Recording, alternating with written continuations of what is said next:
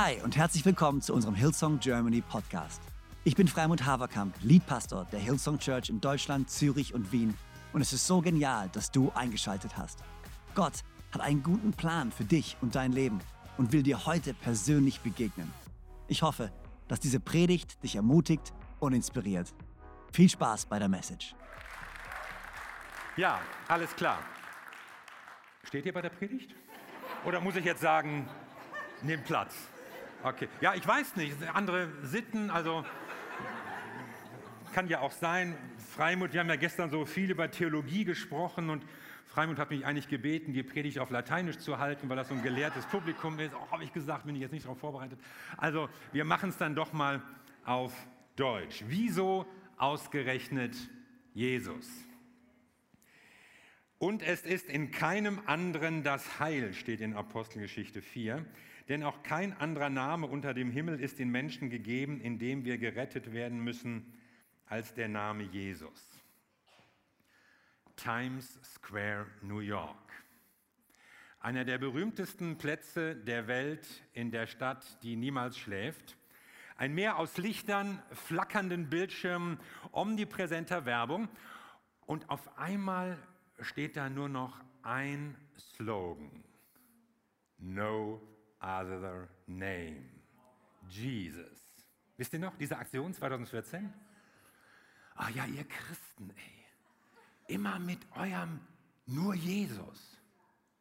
Können wir uns nicht irgendwie auf Gott einigen? So allgemein. Gott, das, irgend, irgendwas gibt es da schon, Gott, das Göttliche oder nicht? Das müsste doch möglich sein. Warum unbedingt Jesus? Klar, Jesus war ein toller Typ und nett und wenn alle so wären wie Jesus, wäre schon nicht schlecht. Aber ihr Christen, ehrlich jetzt mal, die meisten von euch sind auch nicht wie Jesus. Ich meine, ich kenne Christen, die sind ungenießbar. Und ich kenne nicht Christen, die sind zuckersüß. Also, warum immer dieses Jesus-Gerede. Ja, macht mal Schluss mit diesem exklusiven Getue. Tut nicht so, als wärt ihr die besseren Menschen. Das wäre eure Religion die richtige. Wieso ausgerechnet Jesus? Hast du die Frage schon mal gehört? Und da kommt uns Christen manchmal so ein Protest entgegen, ja, so Vorwürfe und allerlei Fragen, die sich darum drehen, weil Exklusivität nun mal Anstoß erregt. Das will man nicht. Und ein Vorwurf, den ich so höre, mit dem ich zu tun habe, ist so, alle Religionen sind eigentlich gleich. Sowas höre ich in Deutschland, sowas höre ich in Indien. Die Variante lautet, wir beten doch eigentlich alle zu dem gleichen Gott. Und wer sowas sagt, den frage ich, kennst du eigentlich alle Religionen besser als die Gläubigen? Die sind nämlich oft ganz bewusst das eine oder das andere. Die haben bestimmte Überzeugungen. Und ich frage dich auch, woher weißt du das so genau, dass alle Religionen gleich sind? Verfügst du über überlegenes Wissen? Die Leute haben sich entschieden, aber du sagst, ne, ihr begreift das eigentlich alle nicht. Ihr seid eigentlich alle im Irrtum, aber ich kann das richtig einordnen, dass es letztlich alles das Gleiche ist und keine große Rolle spielt. Deine Überzeugungen sind richtig. Ich fürchte, wer sowas sagt, der hat sich nicht die Mühe gemacht, Religionen mal wirklich genau anzuschauen und zu vergleichen und zu untersuchen. Und wenn jemand zu mir kommt und sagt, also was du glaubst, ist eigentlich nichts anderes, als was die und die glauben. Also ich fühle mich da nicht ernst genommen. Ich fühle mich da auch vereinnahmt von irgendwelchen Leuten, die sowas sagen. Und vor allen Dingen, weißt du eigentlich, was manche Religionen von ihren Leuten verlangen und anderen Menschen antun? Meinst du, wenn du sagst, alle Religionen sind gleich, auch alle Sekten, Kulte, Glaubensrichtungen, die Frauen missachten, Kriege fördern, Sklaven halten, Menschenopfer fordern? Nein, die natürlich nicht. Oh ja, bin ich ja, bin ich ja beruhigt. Also sind anscheinend doch nicht alle Religionen gleich. Wisst ihr, das gehört zu, zu diesen vorschnellen und leichtfertigen Sprüchen unserer Zeit, zu sagen, alle Religionen seien im Grunde gleich. Vernünftig ist das nicht, denn sie haben große Unterschiede in ihren Werten, in ihren Wegen, ihren Zugängen zu Gott. Und die Menschen, die sich für das eine oder andere entschieden haben, haben das oftmals, nicht immer, aber oftmals sehr reflektiert gemacht und aus bewussten Gründen. Und ich finde das ziemlich anmaßend und arrogant, den Gläubigen so von den Kopf zu knallen, ihr glaubt eigentlich alles, alle das Gleiche. Andere sagen, alle Religionen sind gleich schlecht, intolerant, vor allen Dingen die monotheistischen. Und das Christentum, das, die Christen sind die Allerschlimmsten. Und wer sowas sagt, der urteilt sehr oberflächlich, aber er berührt ja doch einen wunden Punkt bei uns. Ja, wir Christen, das Christentum war stellenweise sehr intolerant. Und ja, wir Christen sind nicht so, wie wir sein sollten. Ich auch nicht. So wie Jesus immer.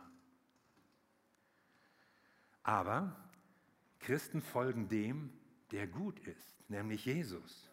Und ich bin überzeugt, dass echte Jesus-Nachfolge Menschen verwandelt dich zu einer neuen Persönlichkeit machen kann, etwas in deinem Leben verändert, dich nachhaltig neu macht. Was sind denn Christen? Christen sind Leute, die sagen, jeder Mensch ist als Ebenbild Gottes geschaffen.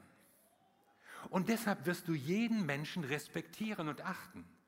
Es verbietet sich für einen Christen, andere zu missachten oder auszubeuten, unterdrücken, versklaven oder sowas, sondern du wirst in einem Menschen immer ein Gegenüber sehen, dir wird immer ein Ebenbild Gottes begegnen. Deshalb Christsein macht respektvoll. Und was sind Christen noch? Christen sind Leute, die sagen, alle Menschen sind Sünder. Und ich bin der Schlimmste, hat Paulus mal gesagt. Sie haben also dieses Wissen, was ich bin, bin ich eigentlich nur durch Gott und seine Gnade. Ich bin nicht gut. Ich bin nicht der bessere Mensch. Aber durch Gottes Liebe und durch Gottes Gnade bin ich ein neuer Mensch geworden. Der hat etwas in mir stattgefunden. Ich habe es gar nicht verdient, Gottes Kind zu sein. Ich konnte mich durch nichts dafür qualifizieren. Nicht meine Abkunft, nicht meine Leistung, nicht mein toller Lebensstil. Nichts. Es ist alles ohne Verdienst. Jesus Nachfolge macht also auch demütig. Und was sind Christen noch? Christen sind Menschen, die dem Frieden und der Versöhnung nachjagen, weil sie wissen, jetzt bin ich versöhnt mit Gott. Und das brauchen wir in unserer Zeit, Friedensstifter. Menschen, die vergeben, Menschen, die Versöhnung ermöglichen, das sind Christen. Weil wir wissen, dass wir Sünder sind, hält uns das demütig. Weil wir wissen, dass alle Menschen Geschöpfe Gottes sind, werden wir sie respektvoll behandeln. Und weil wir wissen, dass wir mit Gott versöhnt sind, werden wir auch für Frieden und Versöhnung unter den Menschen arbeiten. Alle Religionen sind gleich? Nein, das sind sie nicht. Alle Religionen sind gleich schlecht? Ich bin ja nicht der Richter über andere Gläubige. Aber ich weiß, dass Jesus Christus Menschen verwandeln kann, erneuern kann. Es gibt noch einen dritten Vorwurf, den ich oft höre, das Christentum ist eine westliche Religion. Warum wollt ihr den anderen Völkern eure Religion aufzwängen? Westliche Religion? Jesus wurde in einem asiatischen Land geboren. Er wuchs auf in Nordafrika. Er war sein Lebtag nie im Westen gewesen. Das Christentum breitete sich von Vorderasien aus in alle Richtungen nach Ägypten und Äthiopien, nach Persien und Indien, nach Griechenland und Italien, überall hin. Und das Christentum war schon lange eine Weltreligion, bevor es eine westliche Religion wurde. Lange bevor hier im Rhein getauft wurde, wurde schon im Nil und im Euphrat und im Ganges getauft. Und es gibt keine Religion, die sich eigentlich so weit ausgebreitet hat, auch heute noch, so viel in ganz unterschiedlichen Kulturen Wurzeln geschlagen hat. Viele Religionen sind auf bestimmte Kulturkreise beschränkt und mit bestimmten Verhaltensweisen und Gewohnheiten verbunden. Aber das Christentum, die, das Evangelium von Jesus, hat es geschafft, sich in ganz unterschiedlichen Kulturen, Sprachen, Völkern, Gesellschaften zu etablieren und Wurzeln zu schaffen und zu schlagen und sich mit Menschen in allen Völkern zu verbinden. Das ist etwas Besonderes. Und ich frage, warum ist das so? Was fasziniert die Leute so an Jesus? Warum unbedingt Jesus? Und ich will euch ein bisschen sagen, was ich an Jesus so faszinierend finde. Erstmal Jesus, mein Bruder. Jesus, der Mensch. Einer von uns. Ich sehe, wie er lebte, ich höre, was er lehrte, ich staune über seine Antworten. Sein ganzes Leben, Lehren und Handeln ist irgendwie faszinierend. Das macht mich neugierig. Ich denke, davon will ich mehr wissen. Das, das, das möchte ich mehr verstehen. Kann ich das noch mehr erfahren? Wie wäre das, wenn alle Leute das machten, was Jesus sagt? Da, da, wächst eine Vision, da wächst Faszination. Das ist doch die Lösung. Das wäre doch etwas, was unserer Welt helfen würde, gerade unserer zerrissenen, zer, zerfledderten, vom Krieg erschüttelten, von Konflikten zerrissenen Welt. Jesus, du bist einzigartig. Ich spüre, wenn ich auf ihn blicke, das ist das, das ist der, den wir Menschen brauchen. Und dann ist da Jesus, mein Gott. Jesus, der alles in Bewegung gesetzt hat, damit ich, damit wir Menschen zurückkommen können in die Gemeinschaft mit Gott. Alles. Es hat schon viele Menschen gegeben, die Gott sein wollten. Aber es gibt nur einen Gott, der Mensch sein wollte. Jesus. Und so kam er. Und er opferte sein Leben. Ich war mal in Kalkutta und da stand an einer Straße, an einer Hauswand so ein, ein riesiger Spruch aufgemalt, Give me blood and I shall give you freedom. Und der stammte, habe ich dann später herausgefunden, von äh, Netaji Subhash Chandra Bose, einem indischen Freiheitskämpfer, auch einem Weggenossen des Mahatma Gandhi. Aber im Unterschied zum Mahatma war eben dieser Netaji Subhash Chandra Bose ein, ein äh, Mann der Gewalttat. Ja, also Gandhi hat ja einen gewaltlosen Weg beschritten, aber er nicht. Und er hat den Leuten gesagt, gebt mir euer Blut und dann verschaffe ich euch Freiheit. Und Jesus kommt und sagt, ich gebe euch mein Blut und dann habt ihr Freiheit. Das ist der Unterschied. Und das ist nicht normal. Normal ist, dass Anführer andere Leute für sich in den Tod schicken. Ich lese, dass Putin in einem Atombunker im Ural sitzt während seine Jungs auf den Feldern der Ukraine sterben. Normal ist, dass, dass Anführer verlangen, dass die Leute ihr Leben für ihre Sache geben. Aber Jesus gibt sein Leben für unsere Sache.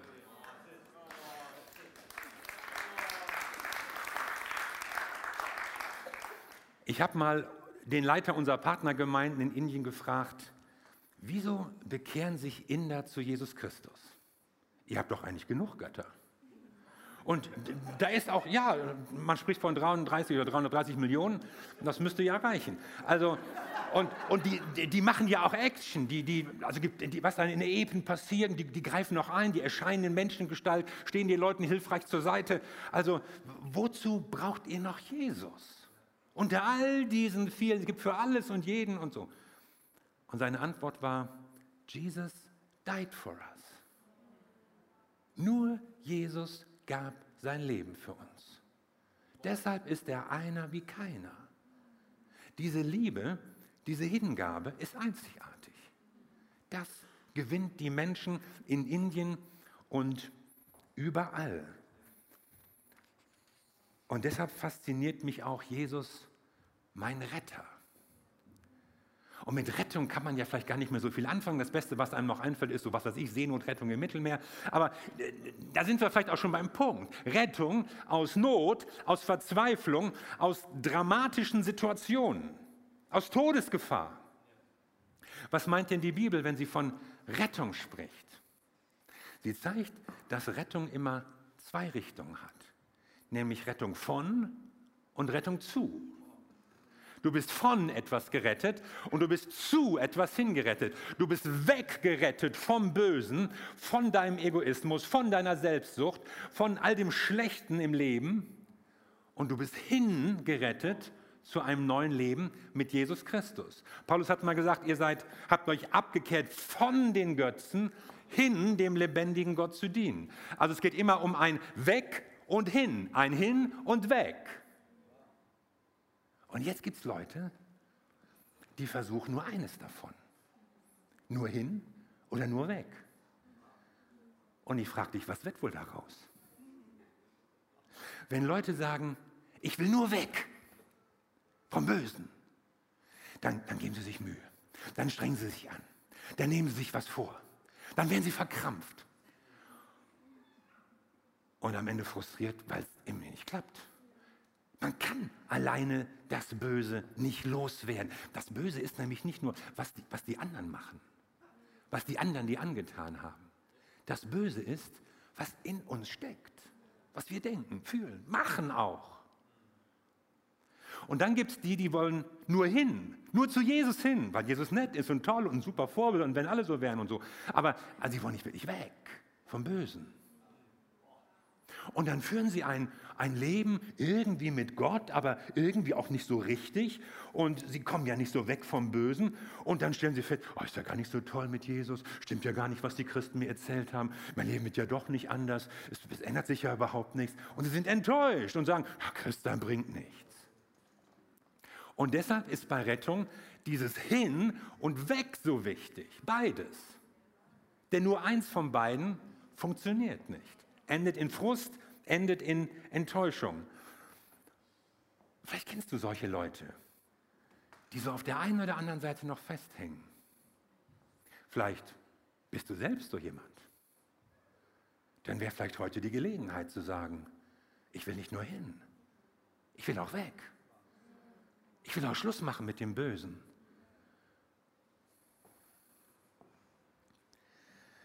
In der Rettung bekommst du etwas, nämlich du bekommst Vergebung, du bekommst Versöhnung, Wiederherstellung der Beziehung mit Gott und du lässt etwas los.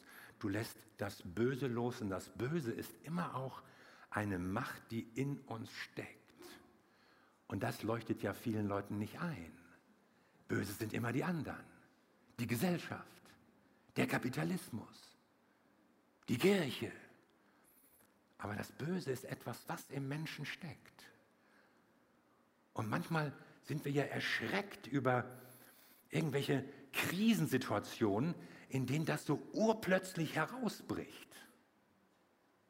Da sind Leute zu Grausamkeiten fähig, du, du, du kannst das gar nicht begreifen, du verstehst das gar nicht.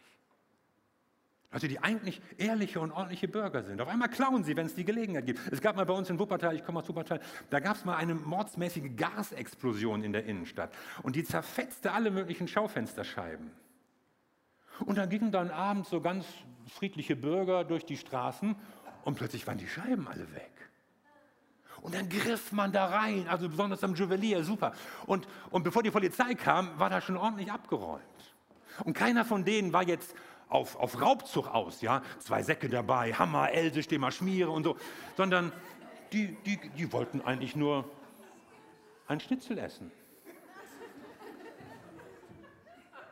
Und hätte man sie gefragt, ist es verboten, ein Juweliergeschäft auszurauben, hätten die gesagt, ja. Aber jetzt war plötzlich die Gelegenheit da und die Chance, erwischt und bestraft zu werden, war so gering, weil es überall die Scheiben fehlten und weil auch überall die Leute das machten. Da steckt doch was in uns drin. Und das mögen wir nicht so gerne hören. Die Sünde, das Böse. Und sie verspricht uns ja viel, die Sünde. Sie verspricht uns Liebe, Lust und Leidenschaft. Aber am Ende bringt sie uns irgendwo hin, wo wir nie hin wollten. Und wo wir alleine nicht wieder rauskommen. Und genau deshalb kam Jesus. Deshalb ist es so wichtig, dass Jesus gekommen ist. Denn er kommt und rettet. Er holt dich raus, er holt dich weg davon und bringt dich hin zu einem neuen Leben.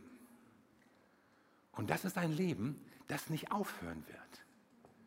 Ein ewiges Leben. Wenn die Bibel von ewigem Leben spricht, dann meint sie erstens eine Qualität, nämlich ein Leben in Gemeinschaft mit Gott.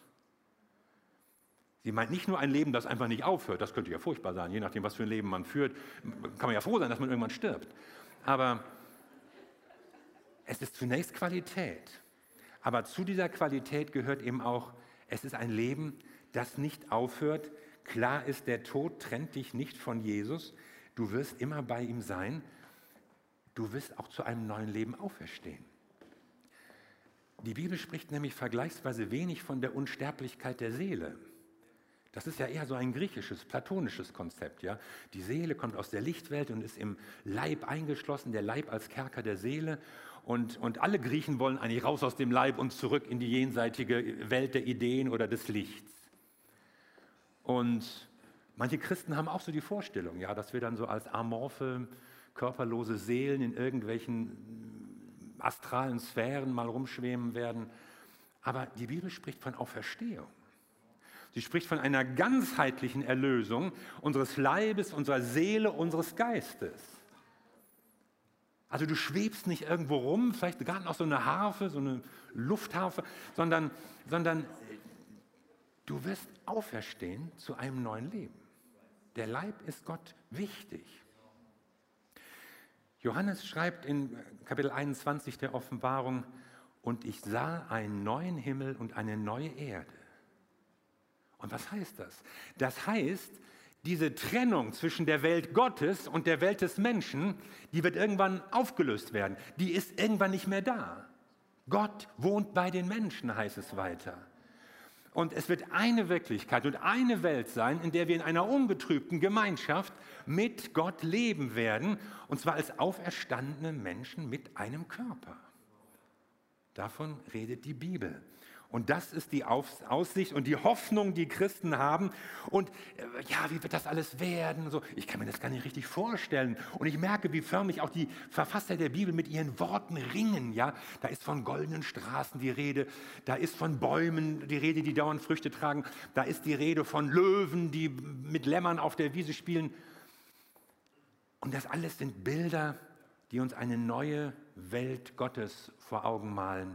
Eine Welt, des Friedens und eine Welt der Gerechtigkeit. Das hat Gott geplant. In dieser Welt wird die Gemeinschaft mit Gott ungetrübt sein. Und das ist die Wahl, vor die Gott uns stellt. Willst du diese Welt oder willst du sie nicht? Das ereignet sich nämlich nicht automatisch, sondern es geschieht, wenn du ein Ja dazu findest.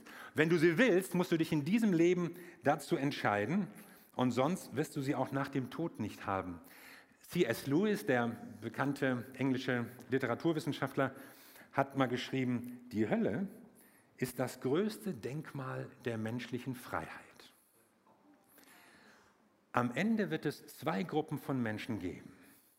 Eine Gruppe, die zu Gott sagt, dein Wille geschehe, und eine andere Gruppe, zu der Gott sagt, dein Wille geschehe.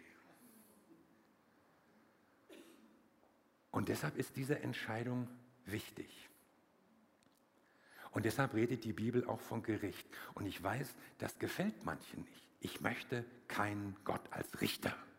Ich möchte einen lieben Gott, aber keinen Richtenden. Aber wozu gibt es Richter? Richter stellen Recht und Gerechtigkeit wieder her. Und wenn ich den Gedanken mal weiterspinne, dann, dann wünsche ich mir gar keine Welt ohne Richter, ohne jemanden, der das Recht durchsetzt. Guck dich doch um in der Welt, wo der Stärkere sein Recht durchsetzen will. Da braucht man gar nicht mehr so weit zu gucken. Und wenn ich sage und merke, Gott ist der Richter, dann beruhigt mich das. Denn es bedeutet, Gott lässt das Böse nicht endlos geschehen. Manche Leute sagen ja so, ja, Gott, warum lässt Gott das Böse zu? Und wenn ich jetzt äh, an die Ukraine gucke oder dies und jenes. Gott lässt das Böse nicht einfach zu. Er hat noch Geduld mit uns Menschen. Aber er kommt irgendwann, wird er auch jeden, der Böses getan hat, zur Verantwortung ziehen. Und mich beruhigt das, dass in dieser Welt nicht das Böse triumphieren wird dass nicht der Gewalttäter triumphieren wird, dass nicht der Grausame triumphieren wird über den Unterdrückten, über den Ausgeplünderten, über den Verhungerten, über den Ermordeten, über die Vergewaltigte, sondern dass das Recht und die Gerechtigkeit triumphieren wird.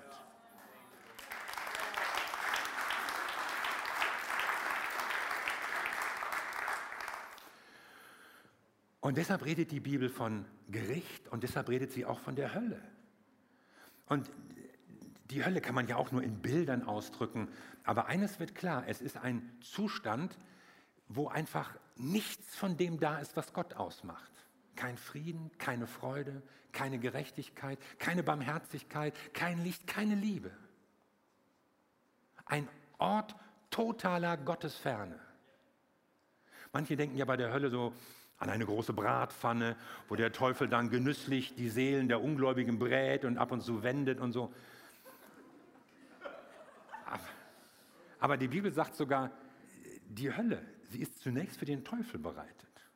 Sie ist eigentlich gar nicht für die Menschen geplant. Auch nicht für dich. Wenn du ein bisschen Angst vor der Hölle hast, dann kann ich dir sagen, sie ist nicht für dich. Gottes Plan für dich ist ein ganz anderer.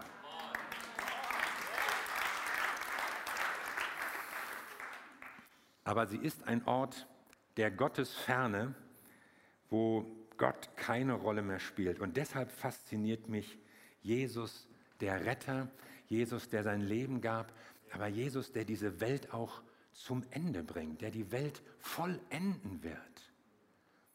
Das ist, was er plant. Er wird einmal wiederkommen. Christen warten nicht auf die große Katastrophe und, und manche Christen, oh, die Endzeit und was ist das mit dem Antichristen und, und jetzt kommen die sieben letzten Jahre und die Trübsal. Also das sind ja alles so Themen, die man aus der Bibel auch ziehen kann.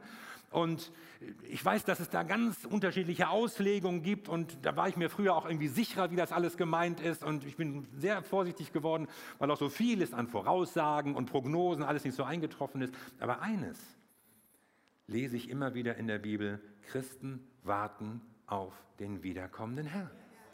Jesus wird einmal kommen und Jesus wird einmal die Verhältnisse hier auf der Erde in seinem Sinne ordnen.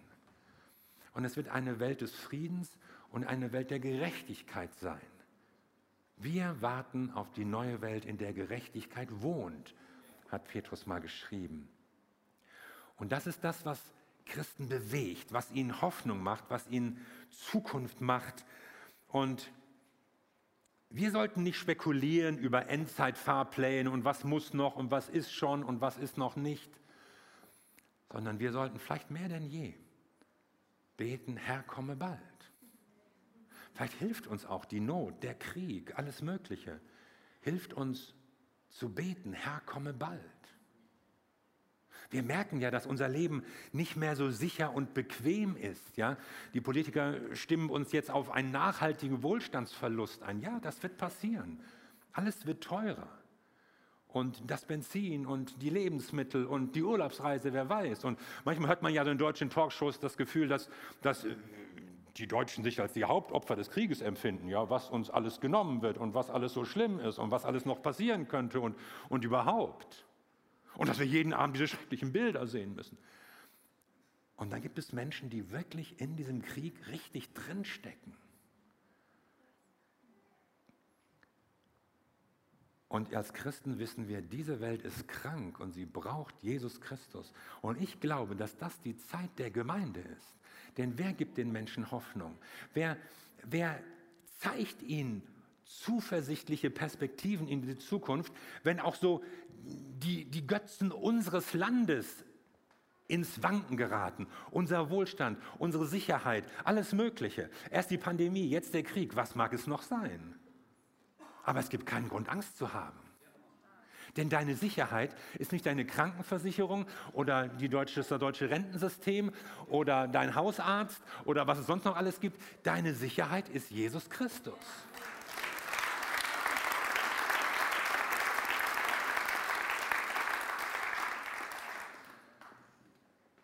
Und er bringt diese Welt zu einem guten Ende. Und zugegeben, ich würde manches vielleicht anders machen, wenn ich der Herr wäre. So ähnlich wie Freimut ja auch. Ja, ja. ja Herr, wenn ich, wenn ich deine Möglichkeiten hätte, ich wüsste, was zu tun wäre. Aber Gott kommt zu seinem Ziel. Und ich will mich entscheiden, dass ich dabei bin und dass ich da nicht etwa irgendwas verpasse. Und das Schöne ist, ich kann mich entscheiden. Ich kann es. Es ist nämlich kein Schicksal. Es ist nicht irgendwie festgelegt. Beim, beim, Schicksal, da herrscht ja so diese Vorstellung, da gibt es unausweichliche Entscheidungen, die in urgrauer Vorzeit oder in jenseitigen Sphären gefällt wurden. Und ja, das ist mein Karma, sagen die einen, Kismet, sagen die anderen. Kann man nichts machen, ist halt so. Nein, ist nicht so. Jesus Christus ist der Ruf Gottes an uns Menschen. Und in Jesus Christus kannst du dich entscheiden zu einem anderen Leben, zu einem neuen Leben und zu einer anderen Zukunft. Und Gott hat gute Gedanken über deinem Leben. Und er hat einen guten Plan für diese Welt. Und er kommt mit dieser Welt zu ihrem Ziel. Und deshalb bin ich zuversichtlich. Und deshalb bin ich nicht so in dieser Stimmung, oh, alles wird schlimmer, alles wird dramatischer, alles geht im Bach runter und so. Manche Dinge werden noch besser in unserer Welt. Viele Menschen leben heute ein viel besseres Leben als vor 100 Jahren oder vor 1000 oder so. Aber wir merken doch, Gott muss in dieser Welt eingreifen. Und deshalb sind wir als Gemeinde da. Deshalb sind wir als Christen noch hier. Der Herr könnte uns ja auch gleich immer in den Himmel holen oder zu sich. Wir sind hier, weil wir einen Auftrag haben und weil wir etwas bewegen sollen für Gott in dieser Welt. Und dazu kannst du dich entscheiden, weil Gott sagt, ich will dich, ich brauche dich und ich habe für dich auch einen Platz in meiner neuen Welt. Warum hast du dich entschieden für Jesus? Also ich habe mich nicht zum Christentum bekehrt oder zur Kirche oder zur Kirchengeschichte. Und ich, ich kann mich bei weitem nicht mit allem identifizieren, was irgendwo in der Kirche oder irgendwann in der Kirchengeschichte gelaufen ist. Ich habe mich zu Jesus bekehrt. Jesus hat mich gewonnen. Er hat mich überzeugt. Und das ist dieser Vers, den wir am Anfang gelesen haben. Nur Jesus kann den Menschen Rettung bringen. Nichts und niemand sonst auf der Welt rettet uns. Und der Mann, der das vor 1992 Jahren geschrieben hat, war ein Jude. Und er hat in Jesus Christus seinen Retter erkannt. Leute, es ist nicht so, dass wir Christen behaupten, wir kennen den einzigen Weg zum Heil. Wir Christen stellen uns auch nicht hin und sagen, wir haben Recht und alle anderen sind im Unrecht, sondern wir sagen, Gott hat uns gefunden. Wir kennen nicht den Weg zum Heil, Gott kennt den Weg zum Heil. Und Gott ist in Jesus Christus höchstpersönlich selbst auf diese Welt gekommen, um uns diesen Weg zu zeigen. Eben nicht, um es schwieriger zu machen oder komplizierter oder anstrengender, sondern im Gegenteil, um es leichter zu machen, um es möglich zu machen für jeden Einzelnen. Um es unabhängig zu machen von unserem Vermögen, unserem Denken, unserem Leisten, unserer moralischen Kraft, unseren ethischen Überzeugungen, von dem, was wir hinkriegen und oft auch nicht hinkriegen, um einfach einen Weg des Vertrauens zu finden zu Gott. Deshalb ist Jesus Christus gekommen, damit wir eben unsere eigenen fruchtlosen Versuche und unsere krampfhaften Anstrengungen und unsere wertlosen Opfer lassen können und uns auf ihn verlassen, der uns in seiner Gnade einen neuen Weg zeigt. In Jesus kommt der eine Gott zu uns und er zeigt uns den einzigen Weg zum Heil. Und deshalb sind Christen nicht von ihrer Religion überzeugt, sondern sie haben sich von Jesus Christus überzeugen lassen. Und deshalb nennt man sie Christen. Und ein Problem, mit dem wir zu tun haben in Deutschland, ist, dass Christentum oft so zu einem Kulturbegriff geworden ist. Als gehört da eine bestimmte Kultur, eine gewisse Tradition, gewisse Verhaltensweisen, ein ganzer Lebensstil in einer bestimmten Weltgegend dazu. Aber das ist nicht so sondern Christsein bedeutet, ich folge Jesus nach. Und wer sagt, alleine Jesus, der sagt, ich sehe in jedem Menschen ein Ebenbild Gottes und werde jeden Menschen respektvoll behandeln, sogar lieben. Und wer sagt, alleine Jesus, der sagt auch, ich bin ein Sünder und ich kann es eben nicht, ich weiß es eben nicht besser. Ich bin eben nicht gut. Das ist doch der Unterschied. Das ist doch das, was Christen ausmacht, dass sie eben nicht sagen, wir wissen es besser und wir sind gut, sondern sie sagen, Gott hat mich gefunden. Und deshalb folge ich Jesus nach. Und wer sagt alleine Jesus, der sagt, ich will ein Nachfolger Jesus, Jesu sein. Damals war das ja ganz praktisch. Die Leute sind ja zum Teil wirklich hinter ihm hergegangen um den See Genezareth herum oder wo er gerade war. Das machen wir heute nicht mehr so, weil er ja nicht mehr sichtbar ist. Aber wir folgen ihm nach. Wir ahmen ihn nach. So hat es Paulus mal ausgedrückt. Wir sagen, Jesus, wir wollen so werden wie du. Jesus, du begeisterst uns. Dein Lebensstil, dein Verhalten, dein Umgang mit anderen Menschen, wenn ich das so könnte. Und Jesus sagt, du kannst es. Und zwar nicht nur, weil er ein tolles Vorbild ist und er uns sagt, so könnt ihr es machen, sondern weil er durch seinen Geist in uns wohnt. Weil er seine Kraft in uns hineinlegt. Es reicht nämlich nicht, das Gute zu wissen. Wir wissen sowieso alle genug. Und wir tun alle nicht das, was wir wissen. Aber Jesus geht einen Schritt weiter. Er sagt, ich gebe euch meinen Geist in euer Herz, in euer Leben hinein.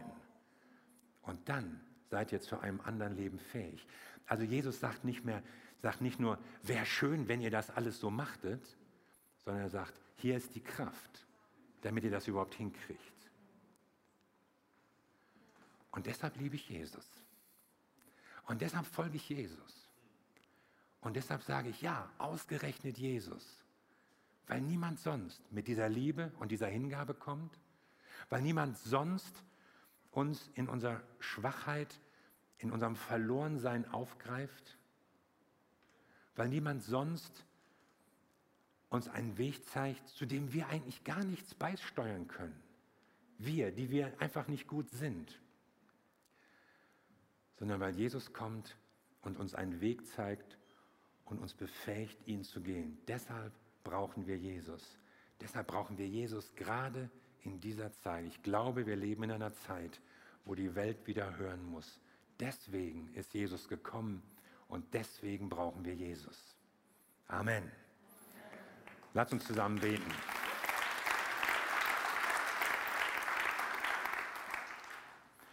Wir danken dir, Jesus Christus, dass du zu uns gekommen bist. Wir leben aus deiner Gnade. Wir leben durch dich. Und du hast alles in Bewegung gesetzt, damit Menschen dich kennen können, damit ich dich kennen kann. Und ich möchte beten, Herr, dass du in uns diese Überzeugung, diese Zuversicht groß machst und wenn hier Leute sind, die Zweifeln haben, warum muss es Jesus sein? Warum unbedingt Jesus? Dann bitte ich dich, dass du dich ihnen offenbarst und zeigst, wer du bist und warum du zu uns gekommen bist. Und wenn hier Leute sitzen, die sich vielleicht an Situationen erinnern, wo sie auf solche Fragen keine Antworten gefunden haben oder wo sie sich dem Spott und den Vorwürfen irgendwelche Leute ausgesetzt sahen, dann bitte ich dich, Herr, stärke uns, ermutige sie, damit wir Zeugen sind für dich. Einfach nur Zeugen für das, was du für uns getan hast und was du für uns bewegt hast. Dank sei dir, Herr. Nimm dir doch einen Moment, wo du ganz persönlich betest zu Gott und Vielleicht ein Punkt, der dich herausfordert, der dich angesprochen hat, wo du merkst, das möchte ich verändert haben in meinem Leben. Dann bete zu Jesus und sei dir sicher erhört.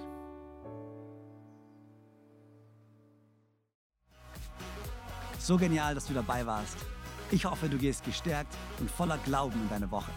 Wenn dir dieser Podcast gefällt, dann abonniere doch diesen Kanal, um keine Message zu verpassen und Schau auch mal auf unserer Webseite hillsong.de vorbei. Dort findest du alle Infos zu unseren Gottesdiensten und so viel mehr. Natürlich findest du uns auch auf YouTube und Instagram. Hey, hab eine gute Woche, Gottes Segen, bis bald.